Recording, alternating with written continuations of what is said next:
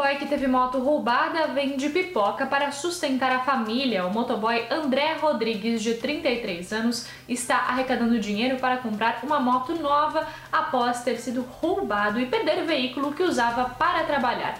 Ele se mudou com a família para Navegantes no início do mês e passou a vender pipoca gourmet nas sinaleiras de Itajaí e Balneário Camboriú para sustentar a família.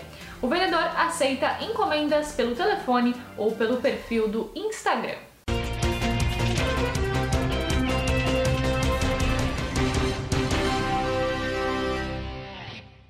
Funcionário da Ambiental morre vítima de acidente de trânsito. Um motociclista foi atropelado por um caminhão na Avenida Reinaldo Schmidhausen, no bairro Cordeiros, em Itajaí, na tarde desta sexta-feira. Segundo relatos de testemunhas, o motorista de um HB20 parou na via e abriu a porta do veículo, o que provocou a queda do motoqueiro, que acabou embaixo do rodado de um caminhão.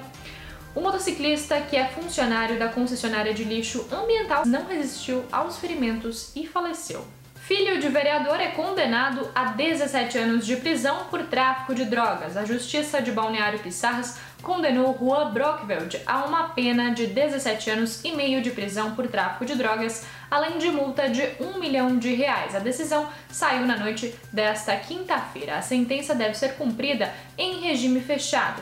Juan foi flagrado com 719 quilos de cocaína e outros 6 quilos de crack em 22 de fevereiro deste ano. Da decisão ainda cabe recurso em segunda instância. Esses foram alguns dos destaques desta sexta-feira aqui na região. Confira mais em nosso site diarinho.net.